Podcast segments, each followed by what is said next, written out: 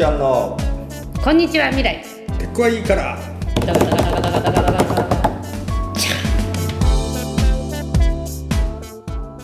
はいつうわけで、はい、あのほら前回からゆみちゃんが人民って言葉を使ってるのが意外とウケるなっていうかでそれをあえてまあそれピープルって言葉なんだと思うんだけどあの大衆でもないしまあまあ他に何て言うんだ民衆？あとなんだろうな。日本語で言えるとしたら。大衆とか民衆っていうのは英語で言うとパブリックになるわけでしょ？るほどな。ピープルって確かに。だから私の中ではピープルなんだよね。いやそれで人民っていうね 日本語にすると人民になっちゃういやのおかしいよ。久しぶりに聞いたなと思って。なんかしかもほら微妙に左翼っぽい。なんか人民よ立ち上がれ、まあ、労働者よ人民あこれ人民服っていうぐらいだからね、うん、そうだね。そうそうそう。そうだね。でもやっぱりさアメリカにずっと住んでると、ピープルって難しいよね。ピープルっていい言葉なのね。ピープルって難しい、うん。それでさほらアメリカは二人が戦ってるじゃない。が戦ってる？二つの陣地が戦ってるわけじゃない。二つの陣地がね。うんうんうん。でそれがまあ赤い価値観と青い価値観、ででもその軸とともにやっぱりその1%対99%みたいな戦いがあるわけじゃない、うん。そうだね。うん。そう。でその戦いが、2つの軸の戦いがぐちゃぐちゃにこじれてるから、まあこういう国になってるわけなんですけど、うん。でその時にそのまあ常にある戦いはその1%が好き勝手やらないように99%で見張らないとっていううん。ことなんだよね、その戦いがいつも多分その抵抗運動みたいなものが常に起きていて、でそれは人民対。なんかいちいちツボに入るなそれ。だから日本よりちょっと。なんでいいね。いそんな笑う？本当に面白い、うん、いい？本当面白い。うん。でもねさそれってほら日本の前回話したような例えばその格差問題とか以上にもっと極端なわけじゃない、そうだね。アメリカの場合は、1%が誰かっていうの可視化されてるし、例えばもちろん大御所のミュージシャンは2年ぐらいツアーをやんなきゃやんなかっても大丈夫だろうし、なんならこのまま引退しても、うん。大丈夫かもしれない。全然大丈夫だと思うよ。だけどほらあの私たちの敵のさ1%とかってちょっと桁が違うじゃん。ああそのアメリカで言った時のね。うん。例えばマイケル・ブルームバーグだったりとか、ジェフ・ベソスだったりとか、まあ、トランプはそう、うん。あのトランプは自分が言ってるより貧乏だっていう むしろ負債の方が多いっていう 噂とかもあるんですけど。うん。そうねでだからそこの戦いが割と明確っていうかさ、なんか私その今こう大御所っぽい人たちがいや怒んなくてもいいじゃんみたいな、うん。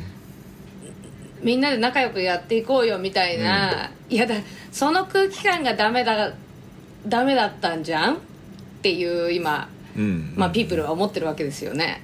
そうそうそう。いやだからさでもそう。やっぱりなんとなく、うんうんだからほらだからアメリカほど極端じゃないんだけど結局日本だってさそのなんかリベラルなのか保守なのかみたいな話ってさもう基本はぐっちゃぐちゃな感じがするわけですよ。じゃない？なんかでしょ？すだからそこって実はもう対立軸になってなくて結局のところはその1%対99%って日本はそんなに極端にそういうふうに可視化もされてないしそのまあ難しいところだなでも。日本はその99%の側でいがみ合ってるっていう構図にはなってるのかな。そうそうそうそうそうそうそう。そうそう。そうそうなのよ。一応それは右左の対立なりリベラル保守の対立だっていうのをこっちが思ったままで実は違う対立だったっていう風なさ。つまり俺らは実は同じ陣営だったっていうことがアメリカは結構可視化されちゃってるところはあんのかもな。でも全部とはいえでもそこで保守とリベラル赤と青の人たちが共闘するって話にもなんの？などうどうなんそこ？共闘っていうふうにはならないし、そのだからまあ無理やりこうなんつうのかな右左軸に話を合わせていくとすると、どっちかっていうと右の人たちはうん。まあトランプだったり富裕層とかに利用されてしまう傾向はあるわけでしょ。なるほどな。うん。で結局まあ日本もそういうとこあると思うけど結果うん。自分たちの首を絞めちゃうといううん。ことはあるよね。うん。で、特にコロナウイルスにおいてはやっぱり最初の頃にうん。これは民主党のでっち上げですって右側の人たちは言ったわけだからうん。それが実際にほらうん。ね大丈夫らしいわよみたいな感じでナーシングホームとかでパーティーやっちゃったみたいな。なるほどとかうん。教会でハグし合っちゃったりとかとかっていうことにつながったわけだから。うん。うんうんそうだな。で本当に今回のことに関してはさ命かかってるわけじゃん。っうん。うん。ていうところで本当にそのなんていうかな。まあ前回選挙行かなかった人たちに本当反省してほしい 俺言ったっけな。まあ今日俺言ってんだけどね。言ってんですよ俺選挙。割と。こ。うんわ若さんがあの選挙に行ってなかったら本当になんかえ言ってそうに見えないだろでも。発狂するかもしれない。言ってそうに見える？いや当然言ってるよね。当然言ってるでしょ？っていう気持ち。あそう。どうだろうな。うん。なんだろうイカネとユミちゃんに怒られんだろうなって思いながら言ってるみたいな感じかな。本当に。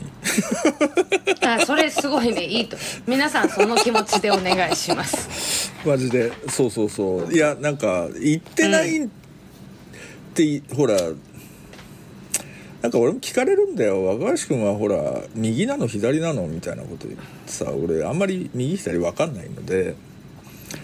そうなんだよまあその言い方自体がナンそうセンスだよいやそれでさまあそれあちょっと分かんないっすよみたいな話するんだけど選挙とか行くのって言われた時にまあそこでなんか「いや行かないんですよ」とかってなんか言うのもなんかそれはそれでほらなんかポジション決められちゃうなっていう感じもあるからなんかそれが尺だなっていういう感じで行く。それさ普通に選挙は市民の義務だから言ってください、いやだから言ってんだよ俺だから。あ本当いいやもう行くのが当然だし、あのアグネス・チョウにアグネス・チョウさんに最近インタビューしたんですけど、アグネスチョウってなんだっけ？香港の香港の香港の運動家すすごいじゃん。うん。それ何で？それがヌメロ。あ本当？すごいすごい。うん。あの戦う女性っていうとすごいまあ陳腐だけどさ。あのそういうテーマで。さなるほど。テーマで、その言い方、そう。そのテーマでやってる連載があってですね。うん。それであまあ遠隔になったから、ほらニューヨークの人じゃなくてもできるじゃんってなって、あのお願いしたんですけど、へー。やっぱりさ投票する権利私たちが持ってない権利を日本人は持ってるからって言ってたのね、でそりゃそうだよねって思うでしょ、まあそうだよ。そうだな。ただ日本の国境内に生まれたっていうだけでもらえてる権利だからね。うん。でまだ世界にはさ女の人が権その権利もらえてない場所もあるわけだからうん。もらったものはちゃんと大切に使いましょいやそれはそうなんだよね。なんか俺それも今日なんか見たツイートでさあ今日ちなみに4月15日ですけど一応言っとくとね。あのー、なんだっけな。いやなんか誰かそのツイッターのてか由美ちゃんがリツイートしてたの見たんだと思うけど誰かがほら韓国人の友達にさすげえ日本を批判されたっていうツイートをしててね。で今日だと思うけどな。でそのそれ私じゃないよ。だって停電してたから。違うか。多分。わかんない。うんまあだ誰かがリツイートしたんだけどなんかそれでねなんだっけな。まあ要はさなんかほらまあある意味ほらコロナウイルスって、ね、全人類に関わる問題だからその日本のような先進国が失敗することは許されないんだっていうふうに言われて批判されたっていうわけですよ。だからなんかそれってさ何て言うのかな。ある種まあ世界の中でもまあもちろん裕福な部類だと思うしさっていうか要するにじゃあ世界中の国々の中での1%みたいなものって、まあ、1%だと本当に中国とアメリカ入っておしまいになっちゃうけどあのまあそういうことで言ったら上の方にいるわけじゃない。でその中でやっぱりまあちゃんとそれなりの知恵とさ技術とさあとはそのお金があるわけなんでそのソリューションをちゃんと作り出していかなきゃいけない義務があるっていう言い方じゃないそれってさ。つまり先進国がここで失敗することは許されないのであるっていう風な言い方はさ。責任ってことね。なのでまあいやなんかその話ちょっと違うかもしれないけどでもまあそういうことじゃない。つまりある種まあ、自分たちで獲得したかどうかは別としてちゃんと権利っていうのを持っていてでその中である程度安心で安全な暮らしができていてっていう人たちがある種何て言うのかな。てかそいつらがこの事態にちゃんと対処しなかったらさ他のじゃあそういう何て言うの？えー、まあいろんな意味でのその能力なり財力なりっていうのを持ってないところはさどうしたらいいねんっていう話にやっぱなるんだと思うのでそれは確かにあんまりそういうふうには思わないんだよな俺らな。なんかね。うん。そのまあそうだよね。そういう自覚はまあ日本弱いよね、うん、でも今回のことに関してはさ、うん、そのなんていうかな先進国の責任とか以前に例えばじゃあさ、うん、えっ、ー、と、選挙行こうみたいなのって権利もらってるから行きましょうっていう、極めて真面目なまっとうなメッセージじゃない、うん、だけどその、うん、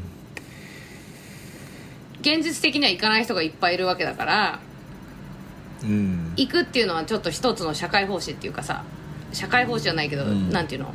積極的参加っていうことじゃん。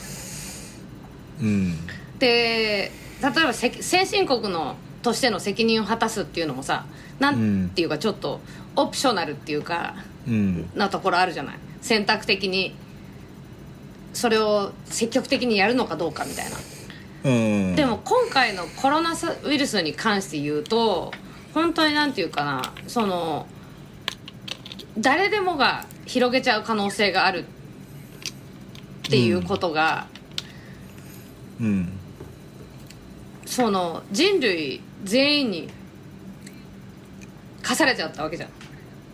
うん、で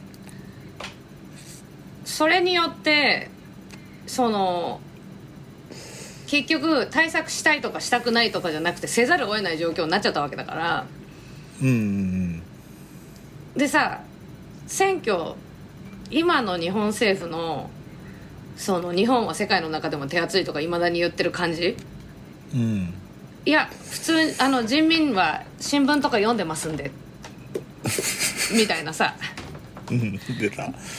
うん。人民言いましたけど、うん。っていうそう感じとかやっぱりさ、うん。その台湾とか見てるとちゃんと自分たちが信用できる政治家を選んでるわけじゃん。うん。うん。でなんか日本はやっぱりさこうたうんある種無関心とかの産物っていうか。うん。で結局それをちゃんとやってこなかったことがこういう生死に関わる事態になった時にうん。460何億だっけ？マスクに使うとか、うん。でも今月家賃払えない人たちがいっぱいいるんですよ。うん。でそしたら働くものを食うべからずだとかっていう、そのことになっちゃってるわけじゃない。はい。だからなんかすごくもっとみんなが思うより重いことなんだよっていうのがさ露呈されてると思うわけ。うん。うん。ででこう、そのそうやって日本は先進国なのにちゃんとやってないから責任を果たしてないと言われるような事態になってるんだけど、うん日本政府は割と本当にまだその自覚がないっていうかさ。うん。そうなんだよ。なんだけどさなんかほら俺はね、まあ、こういうこと言うと本当怒られるんだけどさいや別に期待もしないっしょっていう感じからさその選挙行かないやつの気持ちは全然わかんのよ。いやわかるよ。わかんないよ。気持ちはわかる。そう。で、うん。でいやなんかねいやこの間ほらた台湾のその IT 大臣っていうのにインタビューしたじゃない。でほらやっぱりさそのある種ややっぱこれからのデモクラシーのあり方の一つってさあのやっぱり選挙っていうチチャンネルだけが参加のチャンネルだっていうのってさやっぱりなんて言うんだろうな。あまりにもなんか届かない感じまあがやっぱあある気がするわけよ。選挙だけじゃないよね。だから逆に言うと選挙行ってればいいっていう話でもないよ。じ 人民人民に次ぐ。そう。ぜいやいやだからねいやなんか俺はそのほら例えば要するにある種ソーシャルセクターっていうのがやっぱり台湾のある種のソリューション作り出したりとかそのアイディアを提出したりするのにすごい強いチャンネルになってるっていう話を聞いてまあそれはなんて言うんだろう。あすげえなとは思思うわけ。でやっぱりそういうチャンネルがさしかもある種国民の間でていうか人民の間でそのちゃんと共有されてるというかさなので実は要するにその本当に結構津々浦々でさ大臣級の人たちがタウンミーティングやるみたいなこととかっていうのを結構やったりしてるところでも意見ももちろん言えるしとかっていうなんかその参加のチャンネルみたいなのがさなんか複数あってっていう風なやっぱ制度設計にしていかないとやっぱり選挙ってまあその選挙制度自体の制度をもうちょっと上げられるだろうっていう話はもちろんあると思うんだけれどもそのやっぱりそれだけであるっていうふうに思っちゃうことの無力感っていうのはやっぱりなんて言うんだろうな。あのでそういうなんか補完的なチャンネルがあると選挙っていうものが持つ意味性みたいのがより自覚はされるんだろうなっていうのは思ったりはするのでつってまあ多分本当は今この時点で日本でだってそういうふうにそのまあほら例えば東京都のそのコロナ対策のウェブサイトとかってあれほら Code for Japan ってとこが作ってたりするわけじゃない。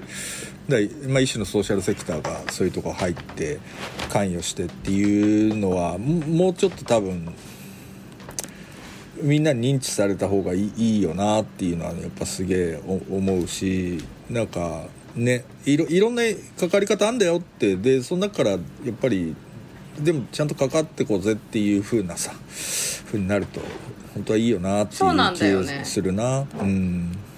なんか日本はやっぱり投票率が低いから、うん、その選挙選挙って私も言っちゃうけど、うん、その選挙行ったら終わりかっていうと全然そうじゃなくて、うん、でやあのほら私いろんなところでさ登録してるからだと思うんだけどこう、今って本当に日々届くわけよ。あのうんうん、この議員事務所に電話してこれを言いましょうとか。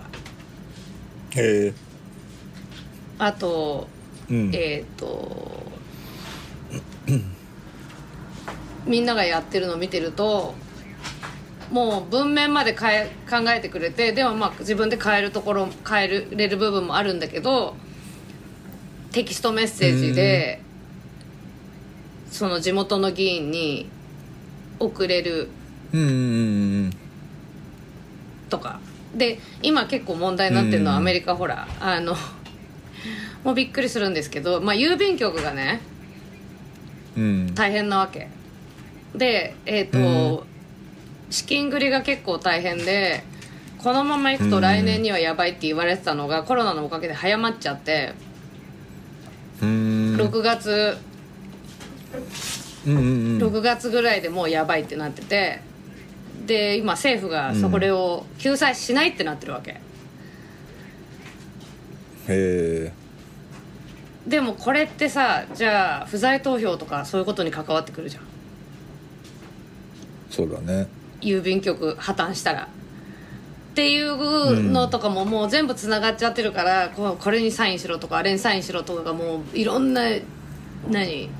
ニュースレターとかについてたりとかさ、うん、へえなるほどね。そう、ね、でちゃんとご丁寧になんか議員、うん、議員の電話番号とかついてたりとかあと,、えーと、自分の住んでる地域で電あの電話するべき人はここですって、郵便番号を入れると分かるようになってたりとか、うん、うん、なんかそれぐらい 結構活発に起きてるなっていう気がしてて、うん、うん、でだからそのまあ私もどっちかっていうとアメリカ政府が守守ってくれるようにはもちろん思ってないし日本政府におい、うん、まあ、アメリカに住んでる外国人としてはそうだしあと日本政府に対してももちろんなんていうのかなもうちょっとちゃんとやんないともう本当国が大変になるよって思うけど、うん、まあなんか期待とかは薄いよね、うんうん、ただこんだけ国によって明暗みたいなものが分かれてくると、うん。まあ参加しないってこういうこ、うん、その政治に参加しないってことはこういうことにつながっちゃってるんだよっていうことは、やっぱり伝えないといけないと思うよね。それはそう。それはそう。だしやっぱり、うん、なんつうんだろう。その不信感というかさなんつったらいいんだろうね。っていうかそれはそもそもなんか現政権に対する不信感っていうのももちろんあるんだけれどもまあなんか結構長いこと積み重なってきたさなんかある種不信感っつうのは、まあ、それは要するに中央官庁とかに対してもそうだろうしなんかねいいいこと一個もなかったじゃんみたいな話。つまり中央官庁がこういういいことやってくれたみたいな記憶がさ生まれてこの方ないんですけどみたいな感じじゃない？政治家ってやっぱり立派だなとかって思った瞬間ってあったかなとかっていう感じがするからさ今政治家になりたいとかって思うやつって何をもってそう思ったんだろうなって本当不思議だけどね。まあそうだね。そうだ。いやでも今回地方の知事とかがさ頑張ってんの？頑張ってんの？頑張ってんの？ちゃんとそうそうそうそう。頑張ってたりとかするのを見ると、うん、ああそうだよねってそういうふうになっていくよねって思うけど、うん、そのやっぱりさ日本の若者であほら星野源さんのはいはいはい。うん。うん。うん。PV をね官邸が作ったなんていうのであれでなんだっけ？過去最大の「いいね」がついたって。35万いいねね。菅官房長官が、うん。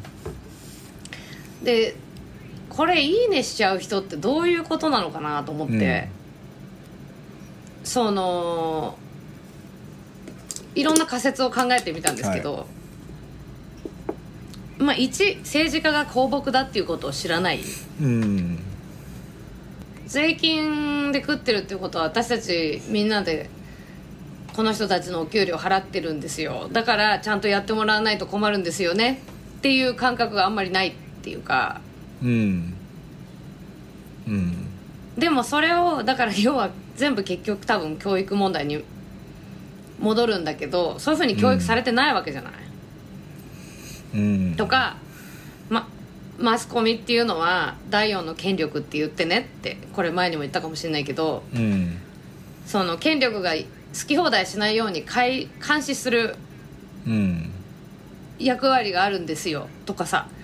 こう、うん。社会の成り立ちの割と基本的なところをちゃんと教えてないじゃない。うん。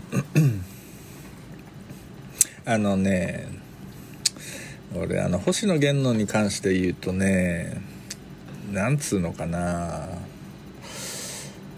うん。なんかね俺なんか星野源がやってるやつ見てたんだけどあの渡辺直美とかとさなんかやっぱ微妙にイラッとすんなっていうのはそもそも実は思ってたの。でそれそれ前の段階の話ね。官邸がそうそうそう乗使ったとかその話じゃなくて、いやてかねなんだろうなこれとかって思ってたんねあのまあいろんな含みを持たせて言わせていただくとテレビっぽいわけまあそりゃそうだな。そう。でさなんかほらあれインターネットっぽいことになってるしで星野源っていう人はほら実は両方の両方からえっと両方が見たいところを見れる存在なので別に星野源のせいでは全然ないとは思うんだけれども、あの ほら例えば24時間テレビに安倍総理が来てくれましたみたいな話とかってさ普通にさみみんな喜んじゃう立て付けじゃん。意外と。喜んだことないから分かんないけだけどど別にそれはなんていうのかな。あのえーっとまあ見てる側はどう思うかは別としてえーっとどう言ったらいいのかな。あの例えばね官邸側から見ると星野源のやってることに安倍総理が乗っかったら星野源が喜ぶかどうかっていうところは多分考えてないとは思うんだけれども芸能事務所は喜ぶでしょっていうふうには思ってるはずなの。そうだよね、そうだよね。でそれはなぜかっていうと今までそういうことになった時に芸能事務所ってのは必ず喜んできたからだと思うわけ。つまり要するになんだろうな、えーっと G20 どっかでやる時に「安室さん歌ってくださいよ」とか言った時にこれ ABEX 絶好のなんつうのあるチャンスだと思うので断るなんてこと絶対ないじゃない。なのでだかそういう意味で言うとだからそのテレビっていうのはさしかもほらある意味うんと認可制のものなのでそのそもそも国家が承認してるものだし国家が承認しないと成り立たないビジネスである。以上そこ首根っこ押さえられてるわけじゃない。なのでそれはあの、うん。あれだよ。に一種の日本特殊のな要因だからね。そうなのそうなの。そうなそういう立て付けになってるってことはね。そうなのそうなの。だから民主主義っぽい体だけど実は民主主義としての成熟度は低いよっていう話だよね、そう。だしさらに最悪なのはそのテレビ局の系列として新聞社が全部並び立っちゃってるっていう風な問題もあるのでそうそうそうそうそうそうそうそうなのでなんていうのだからそこはそううんそこまで含んでみないといけないよっていうのはあるよねそうだからなんかそのやっぱうんなんかテレビっぽい観点からいくとコーヒー入れてくれた。マジで俺の分もらっていい？いや冗談ですよ。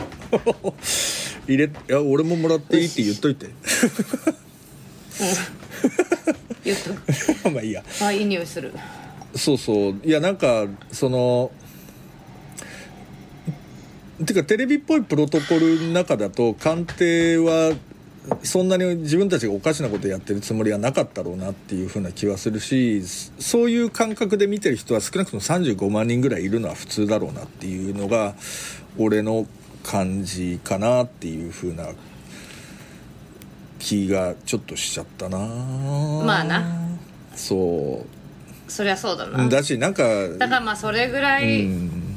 そうそう。あの自分があれを見に行くとさ、うん自分の知り合いで「いいね」してる人がいるかどうか分かるから面白いよね。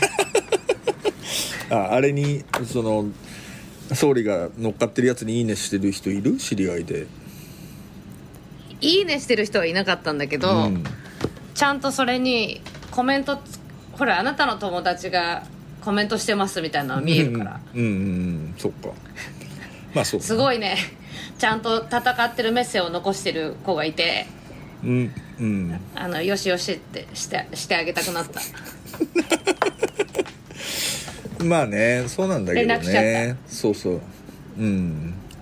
いやだからね俺ねでもあのそうなんだよ。俺ほら実はいあのほほら前のえーっとインスタでやった時の流れの中であちゃんとプレイリスト作んなきゃと思っていろいろずっと考えを巡らしてたわけですよ。あ私も作ってるよじわじわと。そうそれでねなんかそれ星野源の曲が出る前に2日ぐらい前にやっぱこれはやっぱダンスっていうのは一つのテーマになるんだなっていうことをちょっと思ったわけ。でしかもそれ由美ちゃん知ってると思うけど昔ビリー・アイドルって人がいたんですよ。うん知ってる？あのこうあ知ってるよ。あのパンク。もちろん知ってるよ。パンクっぽい人、うん。でビ急にビリー・アイドル出てきたなと思ってびっくりしちゃったけど知ってるよもちろん。そうでビリー・アイドルの「 Dancing with Myself」って曲があるんだよ。いはいはいはいはい。じゃん、はであれいい曲なんだよ。で今っぽいんだよ。いいやいいと思うわ。うん。そう。いやだからあれってお家でおお家で踊ろうって話なの？マジで。要するに鏡に向かってさでしかもなんかあれいい曲だなと思ったのはほら一緒に踊りに行く友達とかさいないやつのための曲なんだよ。キューン。キューンとした今。そそう。ちゃんと聞いたことなかったけど。いや多分そうだと思うよ。そうそうそう。うん。てか今聞くとてかまあやっぱパンクっていわゆるそういう意味で言うとアウトサイダーというかさなんていうの？世の中とうまく一緒にさなんか楽しく踊れるやつのための曲じゃないじゃない？それで「ダンシング・ウィズ・マイ・セルフ」って言ってんだからさなんかいいなと思ってそうそう。でそれそれをなんか思ってて待てよと思ってさなんかホイットニーの「I wanna dance with somebody」って曲あるでしょ？あったあった。うん もうであ浮かんでくるもん。そう。であれとかもさやっぱりほらなんだろう？あれ基本的に失恋の歌なんでじゃない。失恋して夜になると寂しくなって誰かと踊りたくなるのっていうそういう歌じゃない？でそこはさやっぱりなんかある種のほら欠如っていうものを通してそのそうね、うん、連帯するっていうことだし、そのうんなんかねあともう一個だから面白かったのはねあのそのビリー・アイドル的なさ そのパンクのメッセージみたいなものって言ってあの実はねやっぱりラジオってものとすごい親和性が高いと。はいはい。でラジオってさやっぱり家にこもってさ本当に友達いないやつのための友達なんだよラジオって。でわかるー。そうそう。ででなんか XTC のファーストアルバムに入ってる曲でさ「ラジオ・イン・モーション」って曲があってなんかそそれとかもさ要するに世界中に東京だったりとかロンドンだったりとかになんかこうラジオがあってそれが要するに何て言うのかな点在要するに孤立しちゃってる若者をさこう一人一人にこう届いてくっていう絵図なんですよ。俺の中では。でそれなんかやっぱいいなと思ったっすよ。っていう話を考えてた時に星野源が出てきたのでなんかそもそもなんか楽しそうじゃんって思ったんだよ。友達そうなんか友達いっぱいいんじゃんみたいなさ。感じがちょっとしちゃったっていうのがあって。うん。いやでも星野源の歌はなんかなんだろうな。その一人でいるっていうことを正しく肯定できてんのかっていうふうなことは一個論点かもなっていうふうにはちょっと思いました。すいません。なるほどね。すいません。なるほどね。そうそうそう。あのー、そうね。なんか今ニューヨーク・タイムズがさうん。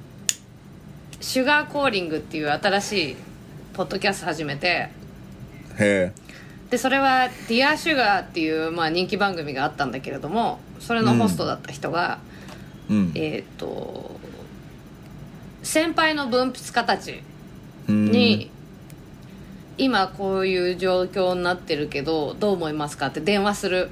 どう過ごしてますかって電話する番組なのね。えめっちゃいいね。めっちゃいいのよ。で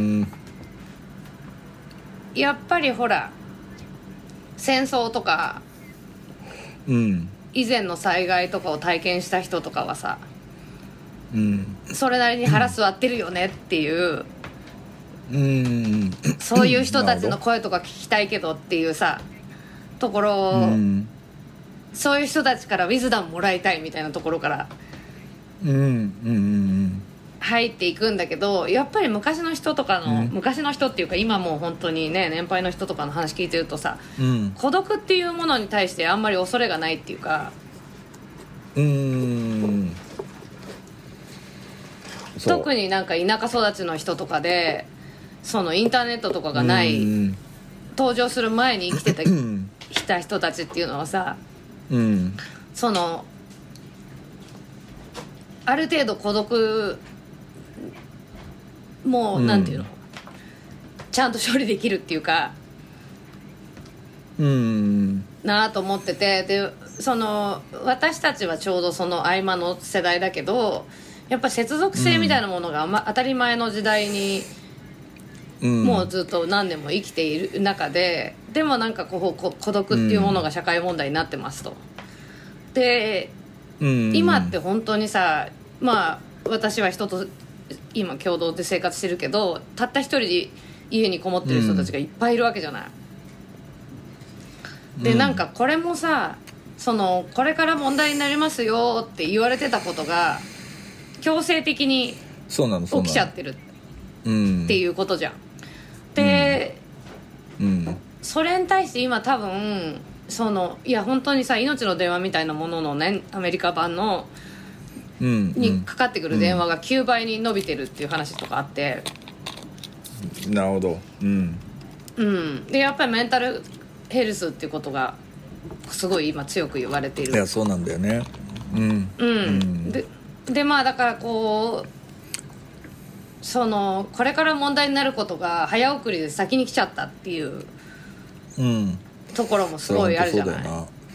うんでもなんか私これって本当になんか人類はにとってはもうチャレンジだけど、うん、なんかここでやっぱり孤独みたいなものを突き詰めて考えたりするっていうこととかが、うん、そのなんていうかな集合値としてのね、うん、サバイバル方法みたいなものを生み出してくれるんじゃないかっていう期待がある。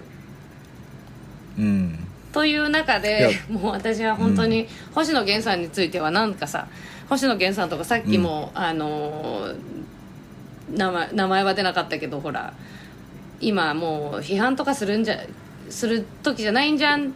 町の大御所の人たちとかさ、もうなんかうん。あんまりもう名前も言いたくないみたいな気持ちがあるあるんだけど。まああお察ししますよ。あのそうなんだよな。そうなんだよな。なんかなんだろうな。わかんないけど。うんでもなんかどう言ったらいいんだろうな。まあなんかほらアメリカの場合は言論人とかセレブとか、うん。まあ、そういう人たちっていうものは社会責任が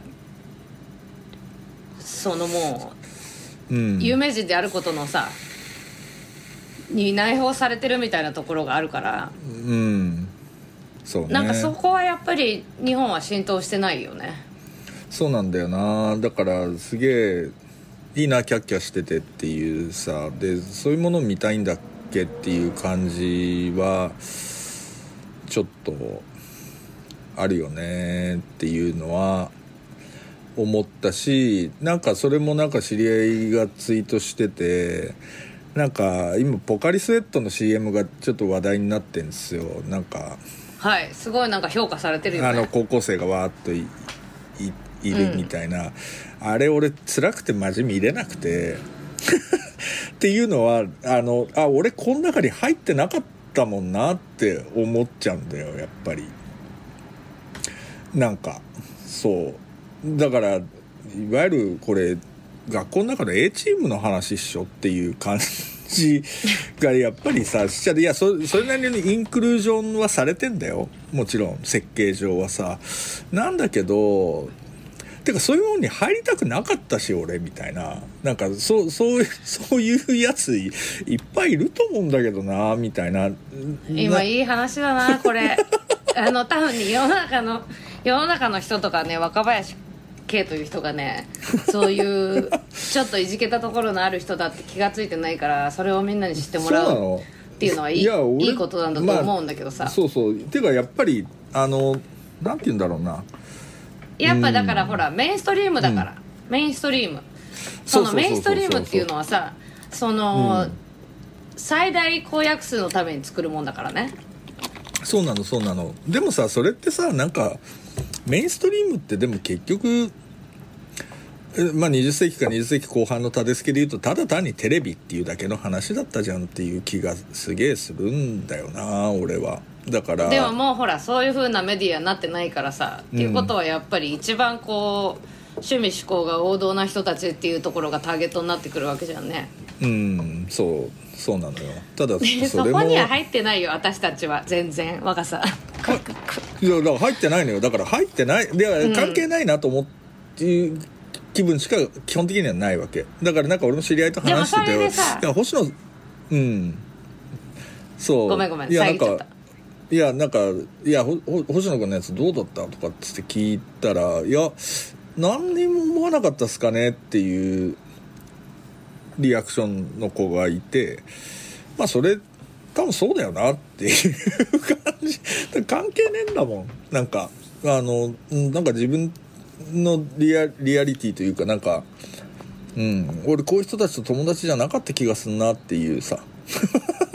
でもほら ほらほらでもほらその関係なかった人同士で友達になれてるからさ今。そうそうそうそうそうそうなの。だけどそれってもうちょっとさ、なんかまあメインストリームじゃないんだよね。あのやっぱこういう時はやっぱノイズとか聞くとグッときますよねみたいなそういうこと言ってるやつらだからさ。そう。まあそんな感じかな、うん。結構いい時間だよ。はい。ありがとうございます。はい。というわけでありがとうございまはい。した